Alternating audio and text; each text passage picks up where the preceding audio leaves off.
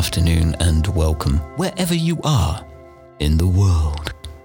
Congratulations on subscribing to the Forward Thinkers podcast.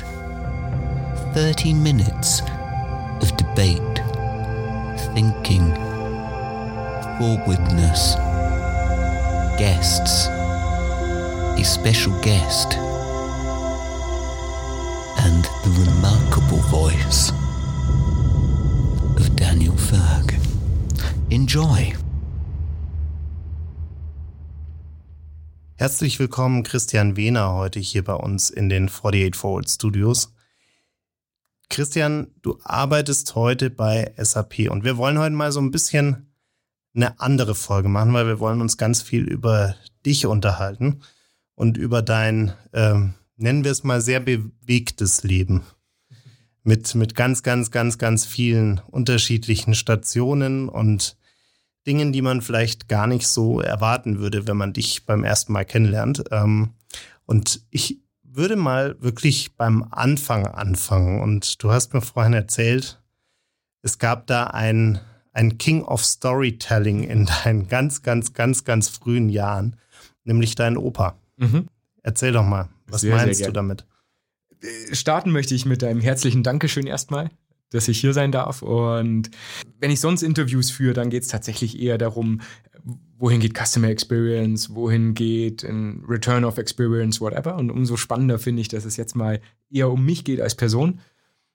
Wenn es eine Person gibt, die mich in der Erziehung doch sehr prägt, dann ist es tatsächlich mein Opa. Denn für mich ist es der König der Story. Ich weiß nicht, hast du den Film Big Fish gesehen? Da, sehr schön. Für, für alle Hörer da draußen, die den Film nicht gesehen haben, es geht so ein bisschen darum, dass der Sohn seinen Vater die Schuld aufwirft, dass relativ viele Geschichten und Stories, die der Vater seinen Sohn immer erzählt hat, bei das Bedtime Story, whatever, nicht wahr sind. Und da treffe ich tatsächlich so ein bisschen auf meinen Opa auch, denn ich weiß nicht, welche seiner Geschichten sind echt, was hat er wirklich erlebt, was nicht. Ich merke es nur immer im Schmunzeln von Oma, wenn was nicht stimmt. Und das hat mir sehr, sehr viel gegeben und, und gibt mir im Arbeitsalltag auch sehr viel, was Storytelling, was Geschichten angeht. Ich, um, um dich mal abzuholen, eine Geschichte, die wirklich wunderschön ist. Ich war damals sechs oder sieben und ich habe komme aus einer sehr liebenden Familie. Wir hatten aber nie viel Geld. Das heißt, ich habe die gesamten Ferien als Kind immer bei meinen Großeltern verbracht. Und dann stand ich im Bad und habe irgendwie alles zusammengeschüttet, was du dir vorstellen kannst. Also vom Rasierschaum über Parfum, über Kalgon-Tabs, whatever. Also ich habe alles in die Schüssel geschüttet, das schön verrührt und bin dann zu Opa gegangen, der zu dem Zeitpunkt schon keine Haare mehr hatte und sagte, hey Opa, ich habe was für dich, ich habe ein Haarwuchsmittel erfunden. Und du wirst es lieben. Und mein Opa war nicht verlegen zu sagen, na, dann massier es mal schön ein. Das heißt, ich habe das Ding genommen, habe es meinem Opa auf den Kopf massiert und er sagte, hey, das muss schön in die Wurzel, massier es ein. Und nachdem ich das getan habe, meinte er, okay, jetzt räumen wir das ganze Zeug wieder auf, machen wir wieder klar Schiff und dann gucken wir, was passiert ist. Und wie ich wieder zurückkomme, nachdem ich sauber gemacht habe, hatte mein Opa tatsächlich Haare auf dem Kopf. Und Oma sagte dann, ja, jetzt zieh doch mal dran, wir möchten doch auch gucken, ob es wirklich was ist. Und ich ziehe an den Haaren und die sind fest. Und es war für, ich, ich glaube, bis ich, boah, 13, 14 war, habe ich wirklich geglaubt, dass ich ein Haarwuchsmittel erfunden habe in dem Moment. Ich war unglaublich stolz. Und irgendwann hat sich die Geschichte mal aufgelöst beim Familienfest. Und zwar hat mein Opa tatsächlich sich die Brusthaare abgeschnitten. Und meine Oma hat sie mit Sekundenkleber auf seinen Kopf geklebt. und ja, das war wirklich, glaube ich, so der, der erste Moment, wo ich wirklich mit Verpackung, mit Content, mit Storytelling in Erfahrung kam, sehr früh. Und das bis heute als sehr, sehr hohes Gut angehe. Und ich glaube, im Marketing, was ja auch so ein bisschen meine Laufbahn ist, ähm, hat mir das sehr viel gebracht, die, die, die Gedanken und die Sichtweisen schon sehr früh mitzubekommen. Sehr gut, ja. Und du wurdest ja, was Marketing angeht, dann auch recht schnell, äh, recht kreativ äh, in der Schule. Und ähm, hast mir erzählt, dass du dein erstes Geld mit dem Verkauf von Kondomen verdient hast. Mhm. Wie kam denn das? Etwas unrühmliche Geschichte, auf wo, ja, wo doch auch ein gewisser Stolz mitschwingt. Ähm, ist äh, im Endeffekt gleich zwei Fliegen mit einer Klappe damals geschlagen. Im Alter von, ich glaube, ich war elf, haben sich meine Eltern scheiden lassen. Und wir sind in eine neue Stadt gezogen. Ja, Stadt ist jetzt schön ausgedrückt, es war ein Dorf, also 4000 Einwohner. Und es fiel doch durchaus schwer, neue Kontakte zu knüpfen. Denn gerade auf so einer dörflichen mh, hm, Gegend war es schon so, dass das, hey, die Kids, die dort lebten, die dort in die Schule gingen, die waren seit dem Brutkasten mehr oder minder links und rechts voneinander. Es waren dicke Buddies, die viel durchlebt haben. Und da fiel es mir dann als ja, doch neuen New Kid in eine Block recht schwer Anschluss zu finden. Was ich aber erkannt habe relativ schnell ist, dass es weder in dem Dorf, wo, wo, wir quasi hingezogen sind, noch im Nachbardorf, noch in der nächstgrößeren Stadt einen Kondomautomaten gab. Die einzige Quelle, um quasi an, an, an die ja, um an Kondome zu kommen, was damals halt super cool war. Also wenn du Kondome im Geldbeutel hattest, dann warst du, wow. Also, und das habe ich relativ früh erkannt und tatsächlich die einzige Quelle, wo es Kondome zu kaufen gab, war der Schlecker, wo wiederum eine Mutter eines Klassenkameraden arbeitete. Und dem Drachen am Tor wollte halt keiner irgendwie durchgehen, da sonst jeder die Angst hatte, dann weiß es ja gleich jeder, es hat sich keiner getraut. Und irgendwann habe ich dann erkannt, okay, wenn ich mit so einem Kondom mal, wenn ich das mal rausgeholt habe, da gab es eine Nachfrage. Alle kamen und wollten es mal sehen und wollten es aufblasen und hier und da. Und so habe ich dann irgendwie einfach mal fünf Mark. Äh, ich war jedes Wochenende, ich habe gerade erzählt, Scheidung meiner Eltern, ich war dann jedes Wochenende bei meinem Dad und habe quasi äh, Freitag, Samstag, Sonntag bei meinem Vater verbracht. Danach ging es wieder ins Dorf äh, und habe da mal fünf Euro in den Kondomautomaten geworfen, der neben der Apotheke hing. Und siehe da, jeder wollte so ein Kondom haben. Ja, es war reißende Nachfrage.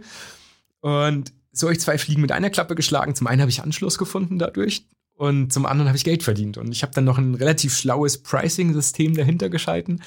Denn es gibt ja Farbauffälligkeiten, die divers sind. Es gibt Geschmacksrichtungen, whatever.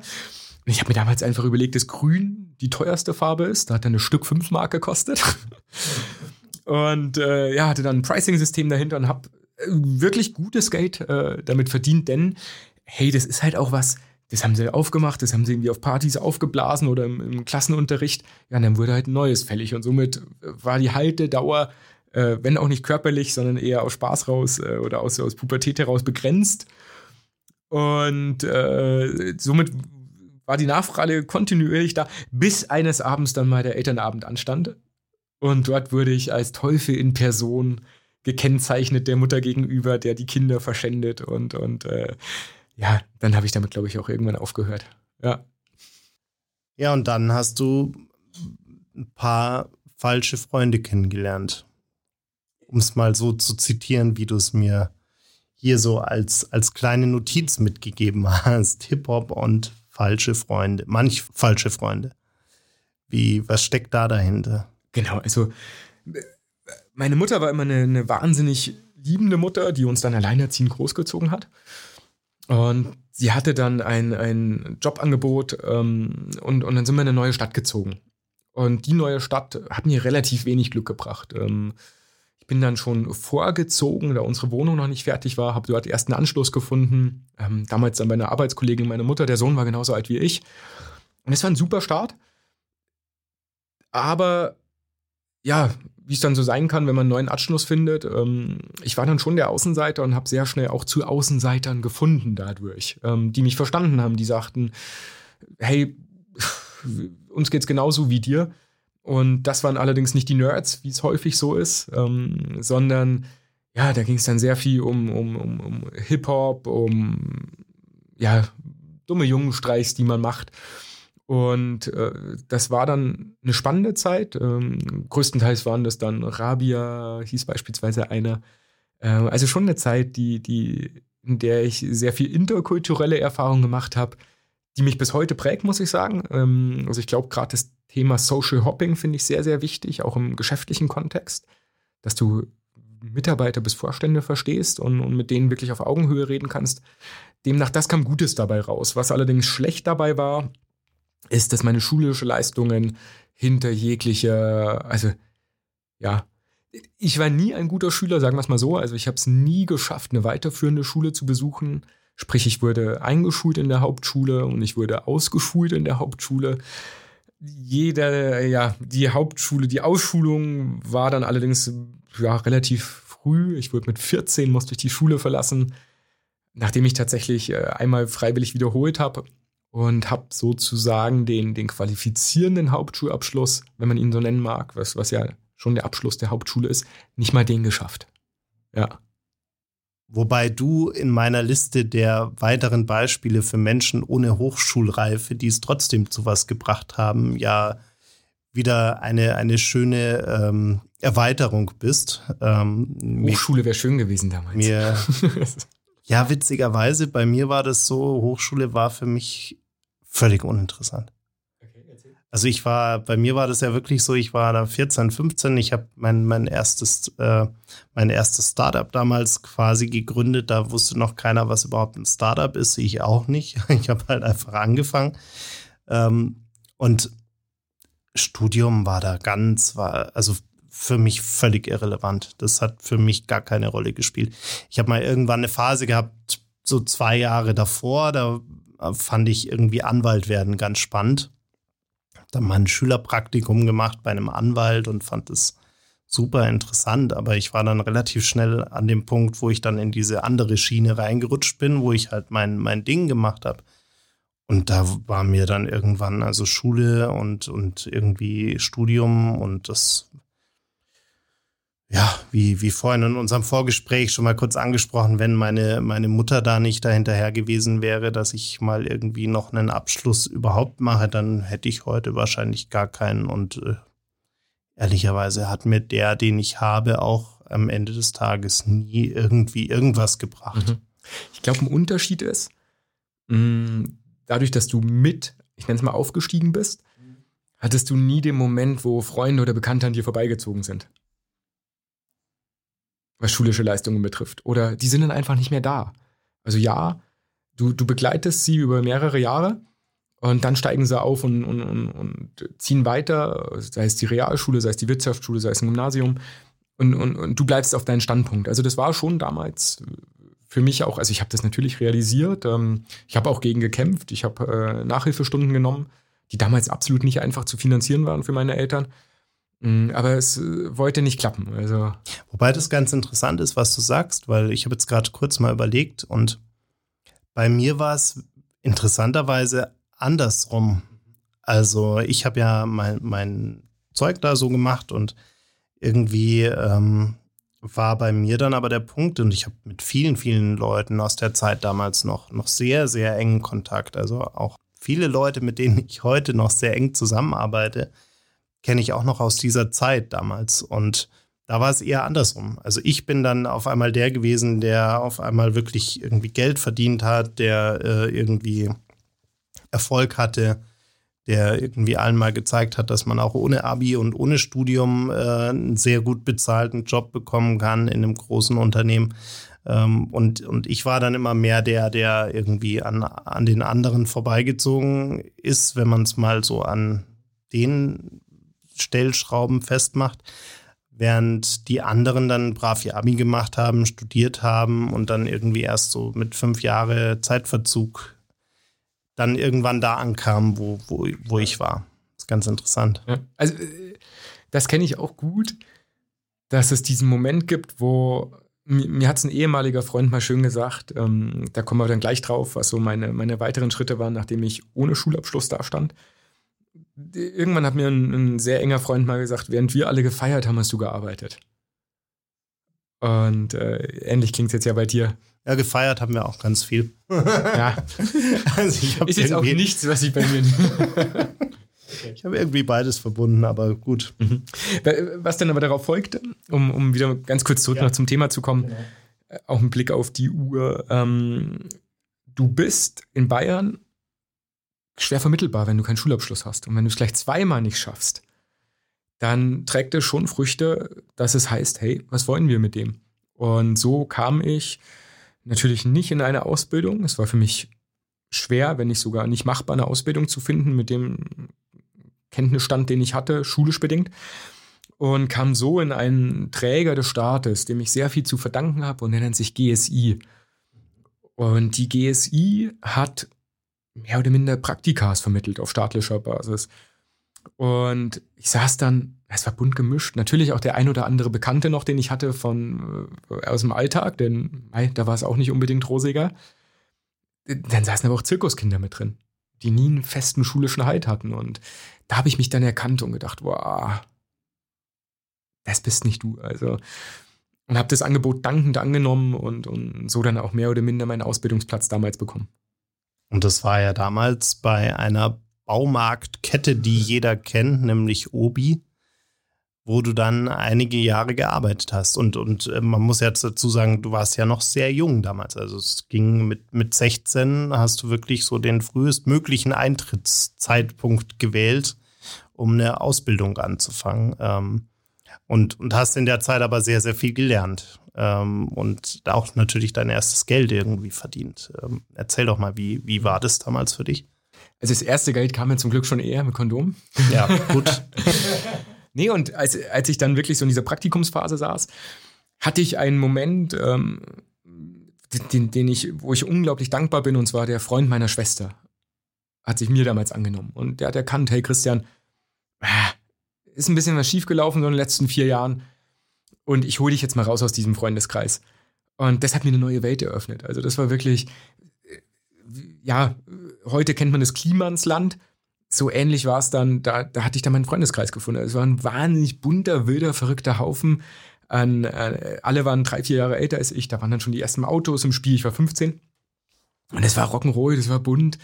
Aber es war auch hochintellektuell, was also ein ganz spannender Gegensatz tatsächlich der, der, der Alex, der mich damals rausgeholt hat, der Freund meiner Schwester, den sein Vater war Erfinder.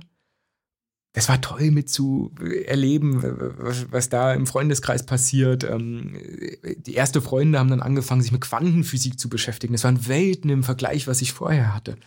Mit beiden habe ich mich gut verstanden. Ich möchte es mal dazu sagen. Also der Themenbereich Social Hopping ist mir sehr wichtig, aber ähm, er hat mich an die Hand genommen, meine Schwester gemeinsam, mir einen neuen Freundeskreis, eine neue Welt eröffnet. Und so kam ich dann über dieses Praktikum zum Obi. Und ich bin mit 15 habe ich die Ausbildung begonnen, also wirklich sehr, sehr jung. Mit 14 ausgeschult und mit, mit 15 die Ausbildung begonnen. Oh, und ich hatte schon relativ früh ein Fable für Design und Interieur. Also es ist bis heute ein Guilty Pleasure meiner Frau und mir, dass wir, dass wir dem sehr, sehr zugeneigt sind. Ah, ich habe satt gehabt, immer nur Buche und Ahorn zu verkaufen. Damals, man muss überlegen, das war wirklich Jahre zurück. Heute bin ich 32, damals bin ich 15, 17 Jahre zurück. Wir hatten nur Buche und Ahorn. Der einzige Unterschied war dieser Abnutzungsgrad, wie sehr ein Boden resistent gegenüber Abnutzung ist. Und ich hatte es satt. Und dann ist mein Vorgesetzter wurde gegangen und ja, ich sah mich in der Verpflichtung, Ware zu bestellen und habe das auch gemacht. Und ein paar Wochen später erhalte ich auf einmal einen Anruf von meinem damaligen Marktleiter, der mich hochzitiert hatte. Und sagte auf einmal, Christian, wir haben, wir haben Ware im, in wirklich erheblichen Einkaufsmaße draußen stehen. Also es war wirklich teuer, was ich dort bestellt hatte. Und er hat mir ein Learning mitgegeben, was ich gerade Käufer Optimism sehr schätze, was ja auch so ein bisschen in das Motto der Konferenz geht. Also das ist auch der Grund, warum ich mich hier so öffne, dass ich dieses Motto so toll finde, Käuferoptimism. Wie eingangs gesagt, das ist jetzt weniger was, was ich sonst im beruflichen Kontext, also ich bin häufig auf der Bühne zu finden, aber gar nicht mit dieser Geschichte, die ich jetzt hier eröffne. Und das Learning, was sie mir damals gegeben hat, war, Christian, hey, du bist ja in der Ausbildung, ich halte viel auf dich, ich habe dich auch eingestellt und ich möchte dich und ich kann dich für diesen Fehler auch nicht entlassen. Aber wenn ich dich nicht, wie soll ich sagen, für entlassen kann, kann ich dich für verantwortlich machen. Und dann wurde ich interimsweise der erste Azubi bei Franchise Obi Deutschland, ähm, der, der tatsächlich eine Ausbildung leiten, äh, eine, eine, Abteilung leiten musste oder durfte. Und es war spannend und ich habe die Böden abverkauft. Ich habe mir ganz viel, ich habe am Opa gedacht, wie würde er das jetzt aufbauen? Habe die Kunden gefragt, hey, könnt ihr mir Fotos, wenn ihr den Boden verlegt habt? Das ist hier für die Region relativ neu. Wir waren immer noch in der Oberpfalz. Mit wirklich fancy Böden damals. Esche weiß, Nussbaum war alles noch weit weg, kam, kam erst Jahre später ein Trend. Und ich habe dann damals gefragt, könnt ihr mir Fotos machen, die, die ich dann wieder einlaminiert habe und mit auf diese Verkaufsfläche gelegt habe, damit die anderen sich das vorstellen können. Und ich habe einen super Absatz gehabt. Ähm, und Manfred Maus, der Gründer vom Obi, der hat das mitbekommen. Also Obi war ein wahnsinnig guter äh, Förderer von mir. Ich habe tolle Schulungen bekommen, eine super Ausbildung. Und Manfred Maus lud mich dann damals auch. Ähm, Obi war 2006, glaube ich, war es zu Fußball-WM Sponsor. Und da ist er rumgetingelt und hat Mitarbeitern, die besondere Leistungen erbracht haben, Dank gezollt, indem er sie eingeladen hat in die VIP-Loge. Und so durfte ich auch Manfred Maus kennenlernen. Und eigentlich war da mein Weg vorgesehen in der Fachkarriere bei Obi. Also, wo wir gerade schulisch das Thema auch hatten. Ich, das Band ist dann relativ schnell gebrochen. Also, ich habe dann während der Ausbildung einen Einserschnitt hingelegt. Ich glaube, ich habe meine Ausbildung mit 1,2 beendet. Ich wurde Schülersprecher der größten Berufsschule Europas. Ähm, wurde sogar relativ, ja, ich würde fast sagen, spießig. Also in dieser Ausbildung. Ich habe die Rolle des Interimsverkaufsleiters sehr ernst genommen. Oder Abteilungsleiters, nicht Verkaufsleiter. Habe Bücher über Teamzusammenhalt gelesen mit 15, 16. Habe probiert, Mitarbeiter die, die, die damals, keine Ahnung, 40, 45 waren, mit immerhin, also ja, spießige Pullover getragen mit Hemdchenkragen drunter und war ganz spannend, wohin sich das entwickelt hat. Mir war dann aber auch relativ schnell klar, diese Fachkarriere, die dir gerade eröffnet wird, wo ich auch sehr dankbar war, die willst du nicht gehen. Wo wir wieder übrigens bei einer interessanten Gemeinsamkeit sind, weil ich habe ungefähr im gleichen Alter irgendwie diese ganzen Management- und äh, äh, damals Kaizen-Bücher meines Vaters aus dem Bücherregal geklaut und die alle gelesen, weil ich irgendwie der Meinung war, dass das müsste ich jetzt alles wissen. Und muss auch ehrlicherweise sagen, ich habe da viel davon im Nachhinein unbewusst, unterbewusst angewendet, weil ich es halt irgendwie im Kopf gespeichert hatte. Und das war eigentlich auch eine ganz lustige Zeit. Und dann bist du aber, um nicht immer über mich zu reden, dann bist du aber irgendwann trotzdem beim Obi wieder rausgegangen und hast eine völlig andere Sache angefangen, nämlich hast begonnen beim Radio zu arbeiten und äh, bist damit quasi deiner, deiner, deiner Mutter ja im, im thematisch oder beruflich nachgefolgt sozusagen. Ähm, hatte das in der Entscheidung auch einen Einfluss? Also, dass du gesagt hast, das hat meine Mama ja irgendwie auch gemacht und das ja. hat mich irgendwie schon immer gereizt oder war das ein Zufall? Man muss dazu wissen, meine Mutter, ihre Ausbildung wurde nach dem Grenzfall, ich bin äh, in, in Zerbst geboren, was so eine Stunde von Brandenburg, Berlin weg ist. Und nach dem Mauerfall sind wir nach Bayern gezogen und die Ausbildung meiner Mutter wurde nicht anerkannt. Und so war es, dass mein Vater Maurer war und meine Mutter für uns Kinder da war und irgendwann halbtags bei der Barmer angefangen hat. Und dann wurde mal ihr Vorgesetzter, der wiederum auch im, im Vertrieb war, das war eine ganz kleine Lokalstelle der Barmer, und da war eine Messe und er wurde krank. Und dann wurde gesagt, Mensch, Susanne, kannst du nicht einspringen? Und meine Mutter hey, hatte keine Ahnung von Vertrieb, aber ist dahin und kam mit mehr Leads zurück als in der gesamten Woche zuvor auf der Messe geholt wurden. Und da haben alle gesagt, Susanne, du hast ein vertriebliches Geschick, nutzt das. Sie hat es nicht genutzt, aber als dann irgendwann die Scheidung meiner Eltern anstand, musste sie auf einmal für uns beiden Kinder Sorge tragen. Und die einzige Stelle, die Quereinsteiger auch genommen hat, war im Radio. Und so kam meine Mutter damals zum Radio, hat eine wahnsinnige Arbeit geleistet. Ich habe da sehr viel von ihr auch gelernt. Und spannend war es, dass es natürlich hier und da auch mal Goodies gab, Sie ist dann äh, zu, zu einem Pressehaus auch gegangen und hat ein Jugendmagazin mit aufgebaut als äh, Vertriebsleitung. Ja, und dann gab es auch hier und da mal äh, Goodies. Das heißt, ich bin mal auf ein Festival gekommen oder Co. Chiemsee Reggae Summer. Das halt für einen 14-, 15-Jährigen super war, das mal mitzuerleben. Rock im Park, Sonne, Mond und Sterne. Und das hat mir relativ früh dann gezeigt, Christian, da willst du auch mal hin. Also wenn die Goodies dann auch für dich mal nutzbar sind, oder die Kontakte, das, das war eigentlich der Einstieg, weswegen ich dann zum Radio wollte. Und meine Mutter hat dann damals äh, den, den alten Geschäftsführer angerufen, der noch war, wo sie gearbeitet hat, und hat gesagt: Mensch, mein Sohn, der ist bald mit einer kaufmännischen Ausbildung fertig und er wird gerne bei dir anfangen. Und da ich meine Mutter sehr viel zu verdanken und äh, Mischa Salzmann ist ein super Typ gewesen. Also ist er auch heute noch. Er leitet noch die Radiostation. Und man darf nicht vergessen, Lokalradio von 17 Jahren war eine Gelddruckmaschine. Also Wahnsinn, was, was, was da lief im, im Marketing. Aber du hast ein Territory-Business. Das heißt, die Gebiete sind vergeben. Und wenn du nicht Glück hast, dass gerade ein Gebiet frei wird, dann kommst du da nicht rein. Und in der Zwickmühle war ich. Das Mischer sagte, Christian, ich hätte dich gern. Ich sehe, du hast die Gene deiner Mutter. Mm, aber ich habe nichts frei. Dann haben wir uns wirklich auf einen Die geeinigt, der bis heute, wie er sagt, er würde ihn nicht nochmal machen, weil er einfach zu ausbeuterisch war. Ich habe dann meine wirklich, ähm, ich fühlte mich gegeißelt in dem Gedanken beim Obi eine Fachkarriere zu machen. So dankbar ich auch war für all die, also für den Einstieg, für die Fortbildung, für die Weiterbildungen, aber ich fühlte mich gegeißelt in den Gedanken. Und habe dann die, das doch gute Angebot der auf lange Sicht wahrscheinlich Fachkarriere beim Obi ausgeschlagen, um für 550 Euro brutto Fixum ohne Kundenstamm beim Radio anzufangen. Also wirklich das gesamte Net New Name Business abgrasen als, als Firmenwagen, der mir damals auch versprochen wurde, ja, der fiel dann auch nicht so rosig aus wie gedacht. Das war dann der Daihatsu Kuare. Und so fing ich dann beim Radio an. Und hast dann gleichzeitig auch daraus die Liebe zum guten Essen ähm, entwickelt, die uns auch wieder verbindet. ja. Und ähm, hast aber gleichzeitig dann auch irgendwann eine Anzeige wegen Förderung der Prostitution bekommen. Ähm, und damit bist du der erste Mensch, den ich kennenlerne, der so eine Anzeige bekommen hat. Wie, was muss man denn da verbrochen haben? das ist jetzt wiederum was, worauf ich nicht sehr stolz bin. Aber der Weg dahin war spannend. Also, es ging immer darum, hey, ich musste wirklich Neukunden aufbauen. Und wenn man sich im damaligen Zeitalter gegen Radio entschlossen hat, war das nicht der erste Kontaktversuch, denn das war ein Medium, was, was aufblühte, gerade regional. Und meine gesamte Arbeit, ich war damals im Sales, aber ich habe nie Sales betrieben, sondern es ging immer wirklich darum, ich habe eher Agenturleistung betrieben, also kreative Sonderwerbeformen aufgebaut, ich komme gleich drauf, was das mit der Prostitution dann auf sich hat. In, in Sachen Kulinarik war es tatsächlich so, dass es äh, in Bamberg gibt es eine hohe Dichte an guter Restaurants. Es ist eine Touristenstadt mit sehr viel Historie. Das heißt, Leute sind gewillt, auch gerne gut Geld an einem Abend zu lassen. Und mir wurde immer wieder gesagt, Christian, wir haben eine Schwellenangst.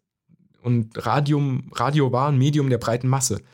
Und die Sonderwerbeform, die ich dann mit der Hilfe eines, eines Unternehmens aus Regensburg geschaffen habe, war, dass wir ein Gutscheinsystem entworfen, entworfen haben für hochpreisige Gastronomie. Sprich, der Werbepartner, das, das, der Gastronom gibt Gutscheine im Wert von 50 Gutscheine im Wert von 50 Euro, die wir als Sender auf eigene Rechnung verkauft haben für den halben Preis. Das heißt, es war eine Win-Win-Win-Situation. Damals gab es Coupon alles noch nicht. Also man konnte sich kreativ ausspielen. Und eines Tages, ja, ich musste meinen Daihatsu tanken und bin zu einer Tankstelle und da mussten wir an den Großkundenschalter, da wir einen Rahmenvertrag mit dem Radiosender hatten. Und als ich denn da wartete, bedient zu werden, sah ich auf einmal, dass da eine Visitenkarte eines Bordells auslag. Und auf der stand ein ganz spannender Satz, und zwar, hey, Bamberg ist eine sehr verwinkelte Stadt, die wurde vom Krieg verschont. Und genau darauf haben sie Bezug genommen und, und meinten, hey, wir wissen, ihr könnt mit euren 40, 70 Tonnen, ich weiß nicht genau, wie groß äh, die Ladefläche ist oder ist ja auch egal. Also wir, wir wissen, ihr könnt mit euren großen Gefährten nicht durch diese enge Altstadt fahren. Demnach bieten wir euch den Service, dass wir euch gratis mit dem Taxi hinfahren. Und dann dachte ich, wow, ein Bordell, was Werbung macht. Das fand ich spannend, weil ich war auf Neukundensuche.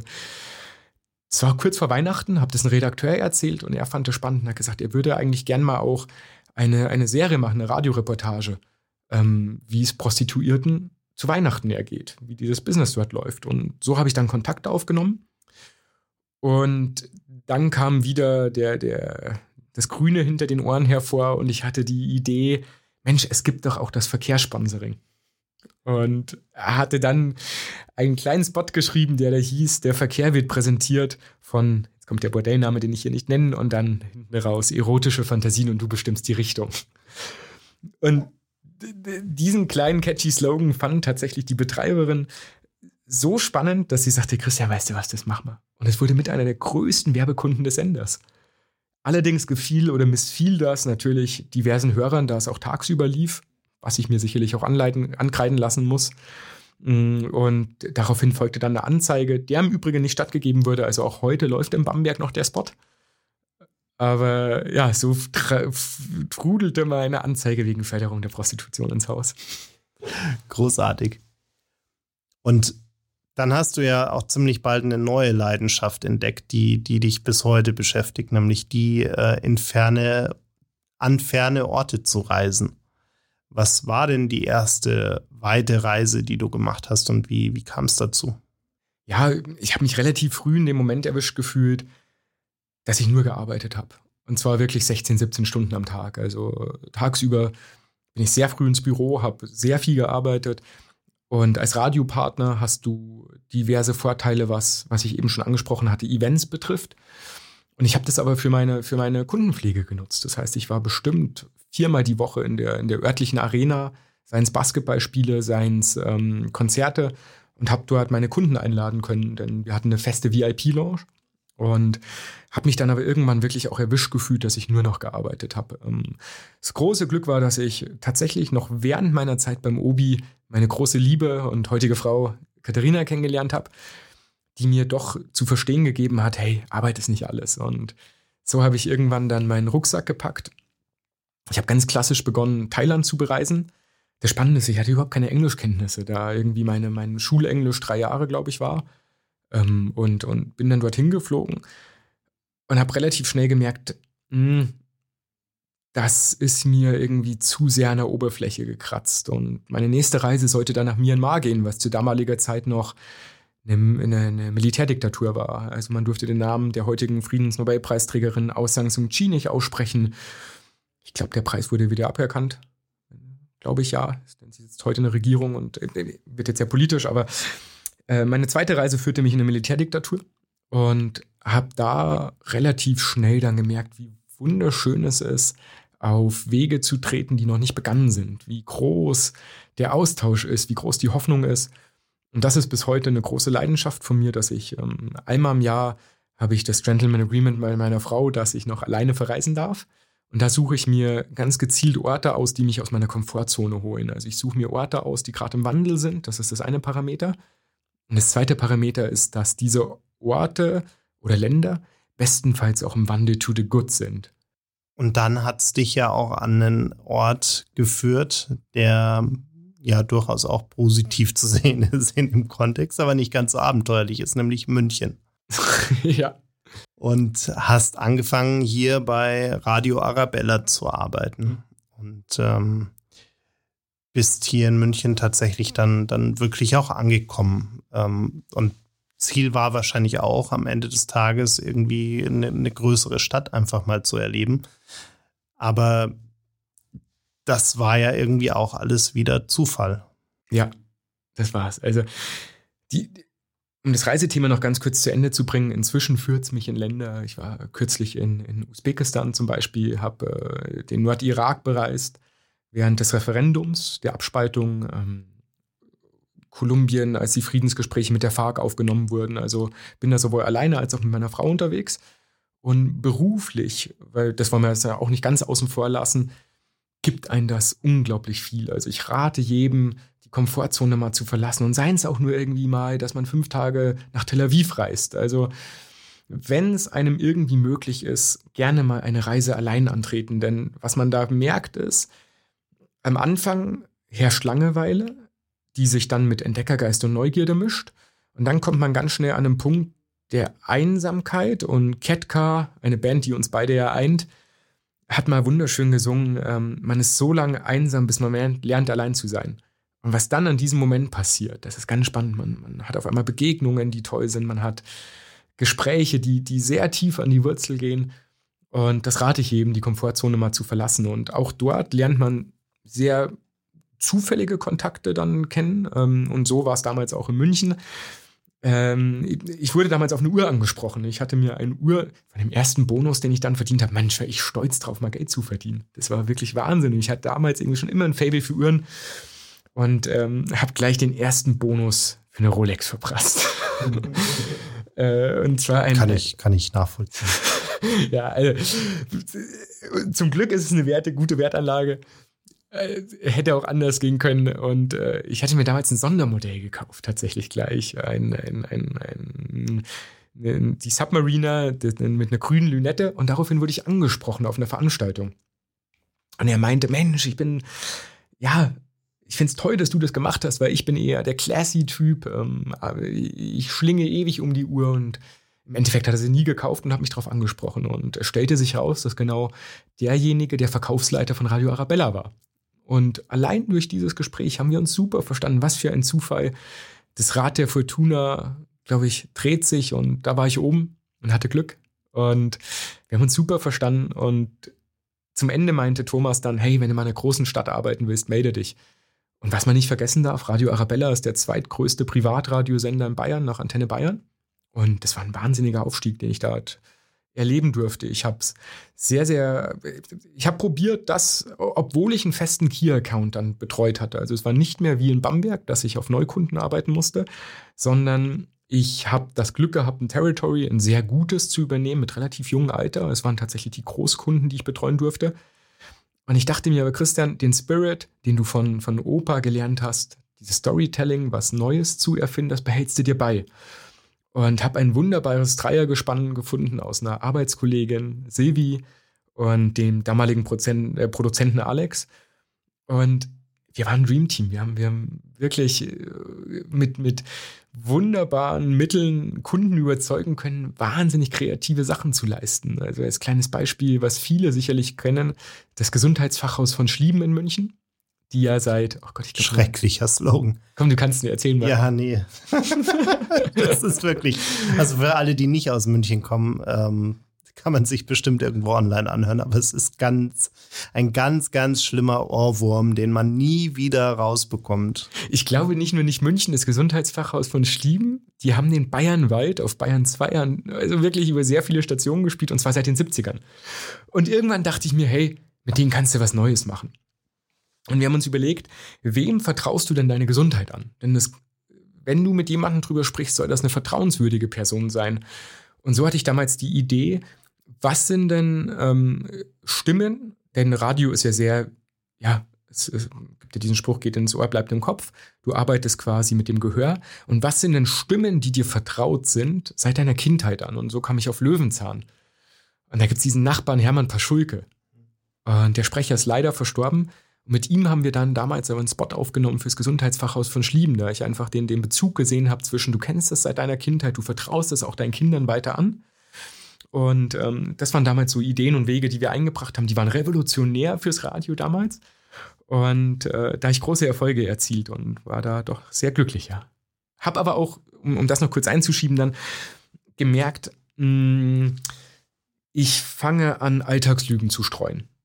Denn ich war dann zu damaligen Zeiten dann doch auch mit Unternehmerpersönlichkeiten zugange, berufsbedingt. Und mich wurde hier und da gefragt, Christian, kennst du dies oder jenes, sei es ein Musikstück, ein Musical, einen Künstler? Und meine Allgemeinbildung damals war bedingt durch die schulische Prägung wirklich nicht die größte. Und ich habe mich aber erwischt, wie ich Alltagslügen integriert habe, wie ich öfters gesagt habe, ja, kenne ich, und im Hintergrund danach geschaut habe, um es wirklich zu finden. Und habe mich irgendwann bei, bei Gewisch, erwischt, dass ich mir dachte, warum machst du das? Also, und, und habe mir dann damals A eingeredet oder herausgefunden, dass diese Alltags kleine, ganz kleine Dinge, es waren wirklich, wie ich gerade sage, es ging wirklich darum, kennst du das und das Musikstück? Und ich habe Ja gesagt, obwohl ich es nicht kannte. Oder den Künstler, es war nichts Großes. Aber damit habe ich A gemerkt, was ich an Neugierde verpasse, indem ich es mir nicht erklären lasse, weil dadurch finde ich ja was. Und das Zweite, was ich erkannt habe, ist, vielleicht fehlt mir doch ein Stückchen Bildung im schulischen Sinne. Und ich habe das große Glück gehabt, die BHW dann besuchen zu dürfen, die Bayerische Akademie für Werbung und Marketing, die mich mit einem äh, ja doch zweiseitigen Bewerbungsschreiben, das ich hingeschickt habe, ähm, wo ich erklärt habe, hey, ich komme aus dem Marketingbereich, ich habe Fuß gefasst, wenn es auch meine schulischen Leistungen nicht vermögen oder nach außen tragen, aber ich möchte gern mein Medienmarketingfach bei euch machen. Und der Dr. Lungen hat mich dann damals eingeladen, und mir die Möglichkeit gegeben. Und äh, das war auch wieder wahnsinniges Glück, dass ich, dass ich auf die Privatschule dann gekommen bin. Und äh, was, was damals eigentlich nicht möglich war. Der Dr. Lung hat mir das dann doch erlaubt. Genau. Und die BAW ist ja auch wieder was, was uns irgendwie verbindet, weil da bin ich irgendwann auch gelandet und ähm, erst als Student, dann irgendwann als Dozent äh, und dann war der Laden irgendwann pleite, was aber nicht an mir lag. und ähm, Du bist wenn, wenn ich dir da ins Wort falle, wusstest du, dass die BRW wieder auflebt? Allerdings ja. unter Bayerischer Akademie für Wirtschaftskommunikation. Ja. Da bin ich Founding Member. Also wer, kleiner Werbeaufruf, äh, man kann sich gerne an Nils Peter Hai wenden.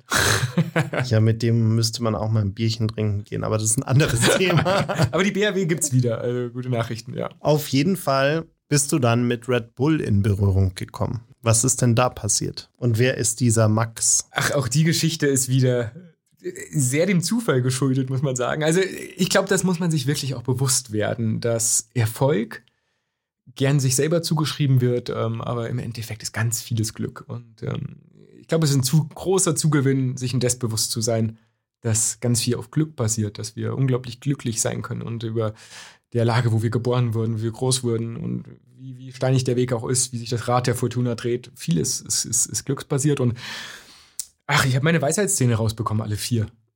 Und habe damals dann die Ärztin gefragt, Mensch, gibt es denn irgendwas neben dem regulären Schmerzmittel, das man nehmen könnte, damit das irgendwie nicht ganz so äh, angstbehaftet läuft, weil ich schon Schiss vor hatte. Und sagte, ja, ich kann Ihnen hier ein Mittelchen geben, das ich dann freudig genommen habe. Und eigentlich wusste die Assistentin des Headhunters auch, dass sie mich an dem Tag nicht kontaktieren soll. Und irgendwie wollte auch ein Freund an dem Tag bei uns übernachten und auf einmal klingelt das Telefon und ich hatte ihn aber auch gesagt, du, mir geht's nicht gut, ähm, lass uns das schieben. Ja, dann klingelt das Telefon und ich hatte aber irgendwie im Kopf, dass jetzt Max vor der Tür steht. Weil das war ja so vereinbart, dass ich das abgesagt hatte, war mir nicht mehr so bewusst äh, durch das Medikament. Und dann meldet sich ein Dr. Sacra. Und äh, Dr. Sacra, sage ich, das klingt ja, Max, verarsch mich nicht. Und er, nee, hier ist Dr. Sacra. Also, das klingt ja billiger als bei jedem Austin Powers Film. Lass dir doch einen richtigen Namen einfallen. Und auf einmal höre ich nur düt, düt, düt. Und dann wird er aufgelegt. Und wie ich dann ein paar Stunden später zu mir komme, renne ich zu meiner Frau und sage, Schatz, ich habe was ganz Schlimmes gemacht. Und Kathi dachte schon, oh Gott, was ist denn, also. Und äh, sag ich, du, ich glaube, ich habe den Headhunter beschimpft, dass sein Name billiger klingt als bei Austin Powers. Denn mir wurde bewusst, dass Dr. Sacra der Name des das war.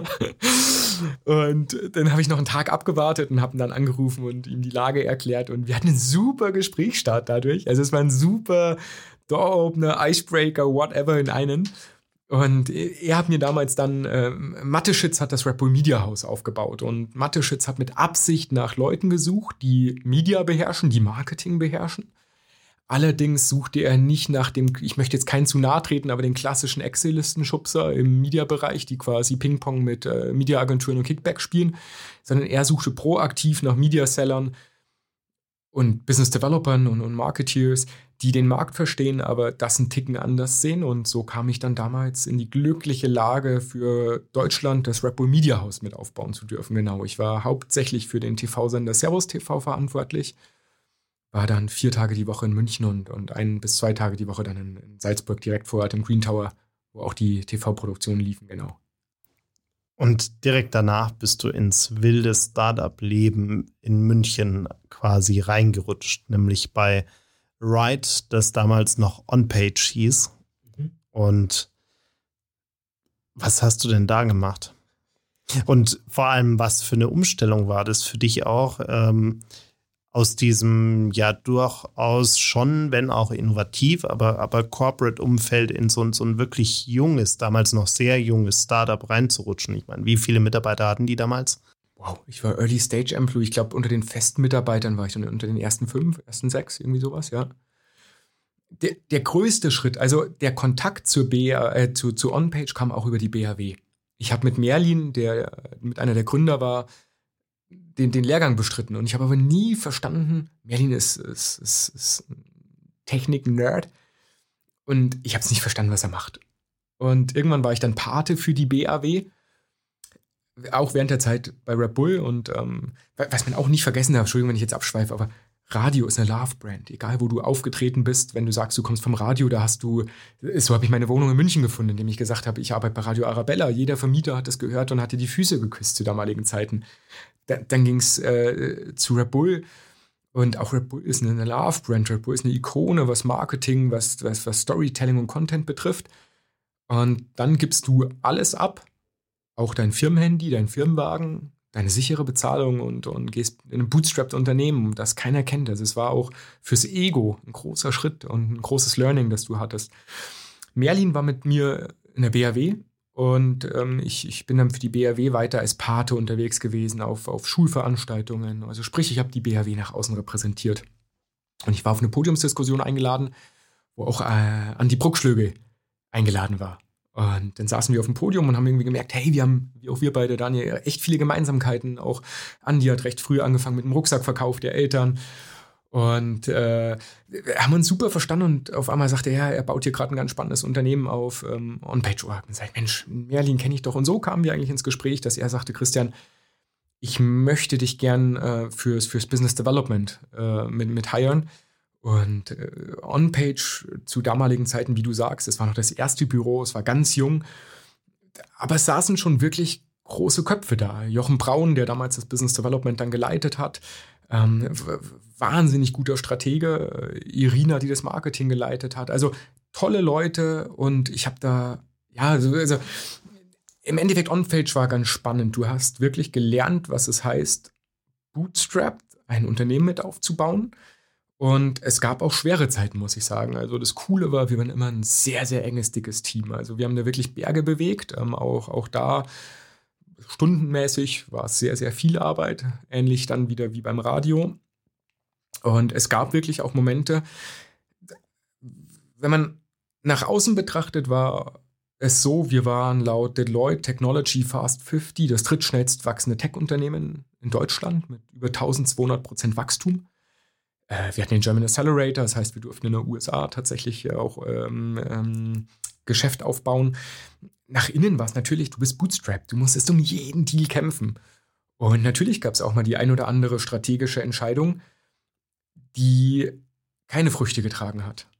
Und dann gab es Momente, wo am Monatsende sich wirklich zusammengesetzt wurde und gesagt, Christian, die strategische Entscheidung, die wir gemeinsam getroffen haben, ging jetzt nicht auf. Wir können uns aber nicht noch so einen Monat leisten. Und dann hieß es, jetzt hol mal beide Monate rein, was verständlich war, was ich auch, also ich habe da nicht beleidigte Leberwurst gespielt ähm, und gesagt, wie könnt ihr das machen, sondern du sitzt im selben Boot, du weißt, was du da aufbaust. Und ähm, dann hieß es tatsächlich innerhalb eines Monats die, den, ja, den, den Umsatz von zwei Monaten reinholen. Und das ist mir am Monatsende dann nicht geglückt. Und dann saß man da und es ging nicht, nicht um viel. Aber es war trotzdem so, dass das Ziel, das gesetzt wurde, gemeinsam, muss ich dazu sagen, es wurde nicht unfair gespielt, sondern, aber das wird nicht erreicht. Und da war es 18 Uhr und 18 Uhr war die Deadline. Und dann hieß es, wie geht's jetzt weiter? Und dann kam mir die Idee, dass wir ja, also im Endeffekt muss ich sagen, die war grandios. muss ich mich selber loben. Auch wenn das äh, im Podcast oder allgemein nicht das ist, was gut kommt. Ich glaube, den Satz schnell mal raus. Ähm, Nee, dann kam mir aber die Idee, hey, du bist in einem internationalen Startup. Und wir haben keine Zeitzone festgelegt. Und bis nicht auf diesem letzten Land dieser Erde 18 Uhr ist, lasse ich die Entscheidung nicht durchgehen. Wir finden den Deal noch, wir holen den Deal noch rein.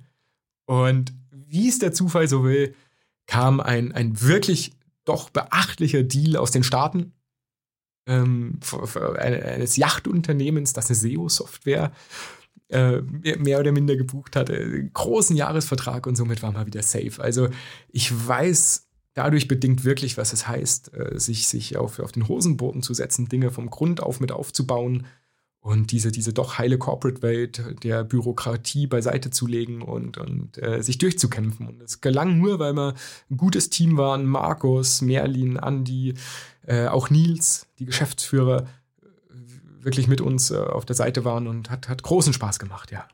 Und dann hast du irgendwann gesagt, jetzt mache ich nochmal einen Englischkurs, äh, um irgendwie auch in der Corporate-Welt bestehen zu können.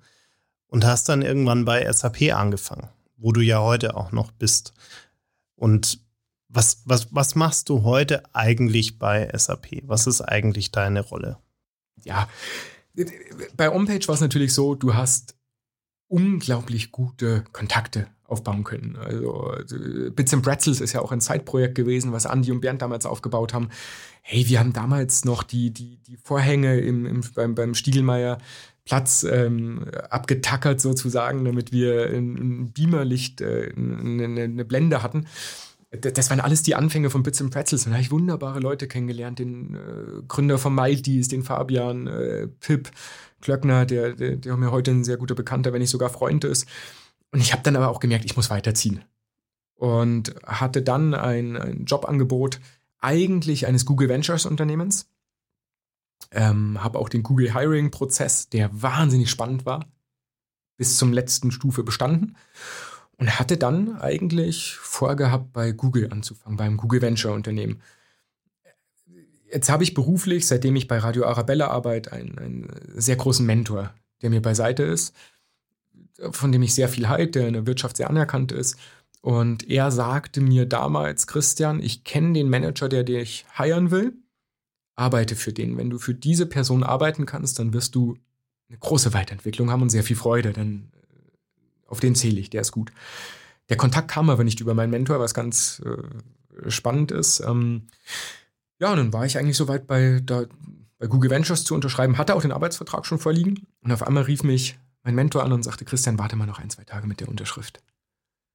Und dann sag ich, warum, was ist los? Und dann zwei, drei Tage später rief mich auf einmal HR der SAP an und sagte, Mensch, eine gewisse Person wird bei uns zukünftig anfangen und hat eine Bucketlist mit abgegeben. Und zwar äh, eine Liste, mit welchen Mitarbeitern er sein Team aufbauen will. Und da stehen Sie drauf. Und wir möchten Ihnen ein Jobangebot machen.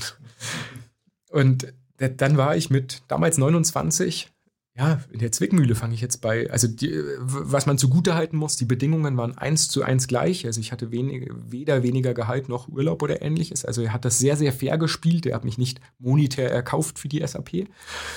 Mm, aber der grundlegende Gedanke, warum ich zur SAP gegangen bin, war dann, dass ich mir einen Satz zugute gehalten habe. Äh, Andy Bruckschlögel hat mal, als er mich geheiert hat, gesagt, A people hire A people, B people hire C people. Und daraus resultierend äh, fand ich irgendwann mal noch das Zitat, don't pick a company, pick a boss. Und auch wenn Google bedeutend sexier, gerade ich kam so ein bisschen aus dem SEO-Bereich, da ist Google natürlich der, der heilige Gral ich bin da mal auf eine Zahl gestoßen und zwar, dass 77 Prozent aller weltweiten Transaktionen über SAP-Systeme laufen. Und ich dachte mir, Christian, wenn du irgendwo was verändern kannst, und heute arbeite ich in den Themenbereich Social and Emotional Intelligence, ich, ich bringe das Thema als Gesicht für die SAP nach außen, dass dann Wandel stattfangen muss, stattfinden muss. Und ich dachte mir, wenn du irgendwie in der, in der Prozesskette Simplifizierung erwirken kannst, dann kannst du das Leben von wirklich vielen Menschen beeinflussen und zwar to the good für mehr Freizeit, für mehr, für weniger Prozess. Und das war der Grund, warum ich mich für die SAP entschieden habe. Was ich dann aber auch gemerkt habe, war wieder schulisch bedenkt, fuck, dein Englisch ist, du, du hast ein Traveler-Englisch, das hast du dir selber gelernt auf deinen Reisen. Aber das hat dich auch durch Startup gebracht, weil du da irgendwie auch easy cheesy locker mit Dudes redest. Aber das wird dich in der Corporate-Welt nicht weiterbringen. Und dann habe ich auf eigene Kosten tatsächlich noch mal einen Englischkurs ähm, äh, ja, bestritten sozusagen, um, um einfach so ein bisschen auch Business-Englisch reinzubekommen. Und ja, zahlte sich aus. Ich würde dich gern zum Abschluss nochmal eine Frage fragen, die ich, die jedem gerade stelle, der hier sitzt. Und zwar vor allem deshalb, weil wir A Call for Optimism als Hauptthema für unser diesjähriges 48 Forward Festival haben, das im April in München stattfinden wird. Und zwar, was bedeutet eigentlich Optimismus für dich und, und warum glaubst du, dass wir gerade jetzt Optimismus brauchen? Sehr spannende Frage. Auch die Antwort möchte ich gern ausschweifend einnehmen für mich. Mm, Optimismus ist ein Blick nach vorn, der wiederum Innovationen schafft.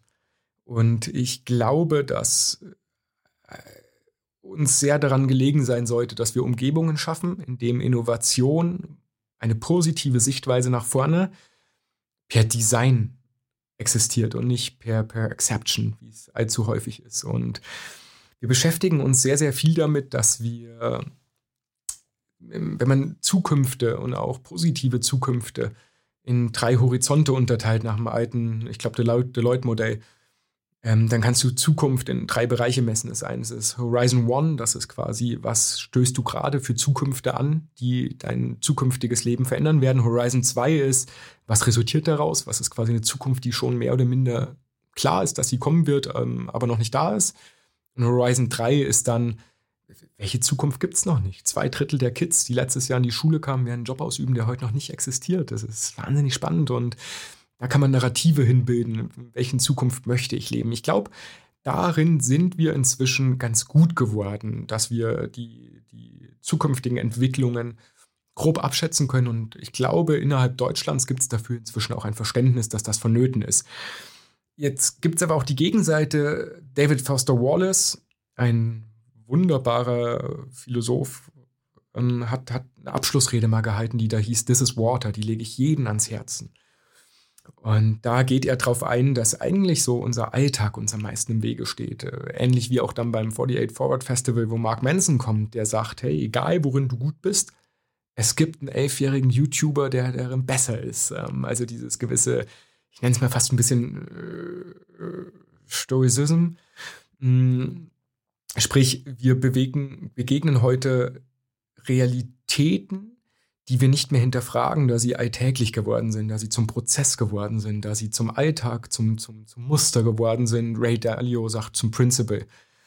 Und hier rufe ich wirklich auf, brecht aus diesem Knast auf und, und daraus wird sehr viel Positives entstehen. Und jeden Wandel, den ich beruflich durchgemacht habe, auch persönlich, also wir hatten es ja eben, in, in, ich glaube, in, in, dem Podcast kam jetzt sehr gut raus, dass ich doch den einen oder anderen Schritt gewagt habe und mich aus einer sicheren Zone rausbewegt habe.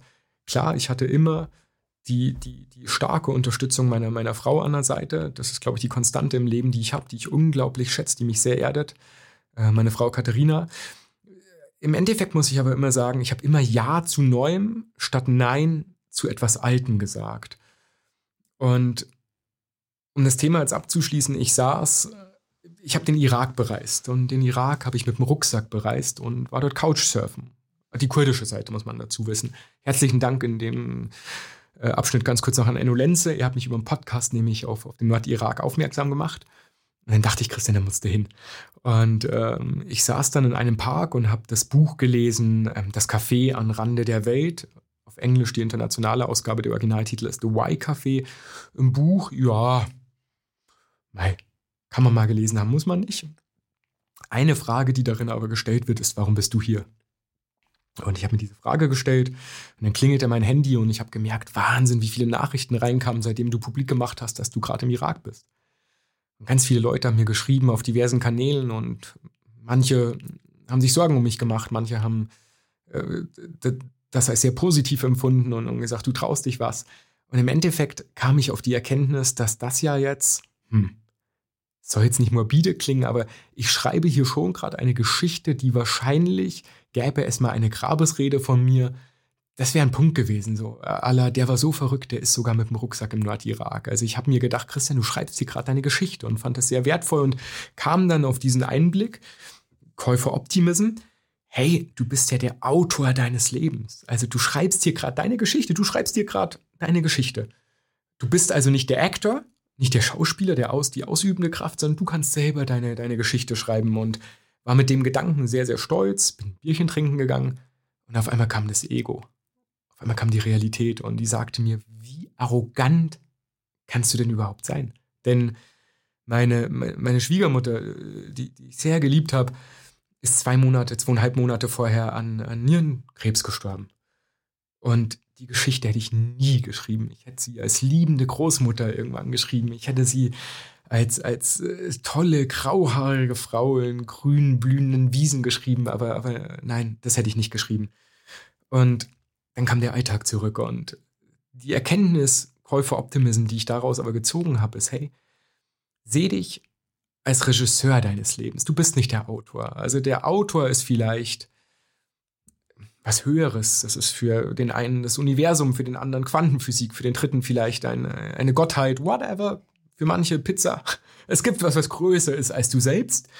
Ähm, und manche Geschichten sind dir vorgegeben. Bei mir war es beispielsweise äh, vielleicht der Einschnitt der Scheidung meiner Eltern. Manche Dinge sind dir vorgegeben. Aber sehe dich nicht als, als, als reine ausführende Kraft, als, als, als, als Actor, sondern erkenne dich als Regisseur, der Geschichten geschrieben bekommt. Und der Regisseur, der gibt jetzt vor, okay, in welcher Szene möchte ich dann das Ganze spielen? Soll es im Regen spielen? Soll es in der Sonne spielen? Mit welchem Set möchte ich denn meine Schauspieler? Wer soll mit mir auf der Bühne stehen? Das kannst du dir aussuchen. Du kannst bestimmen, welche Freunde, welche Arbeitskollegen du haben möchtest. Also du bist sehr stark in der aktiv, der, in, in, in ein handelnder Part. Und ich glaube, wenn man, wenn man das mal inne hat, dieses Denken, dann ist es sehr wertvoll. Und als abschließenden Satz möchte ich vielleicht noch mitgeben, einen Satz, der mich doch sehr prägt, der da heißt, im Herzen sind wir alle barfuß. Danke dir. Und wer dich mal live und in Action sehen möchte, der muss zum 48 Forward Festival kommen im April. Da wirst du nämlich spätestens wieder auf der Bühne stehen. Und ähm, ja, vielen Dank für das Gespräch. Freue mich sehr. Herzlichen Dank. Bye bye.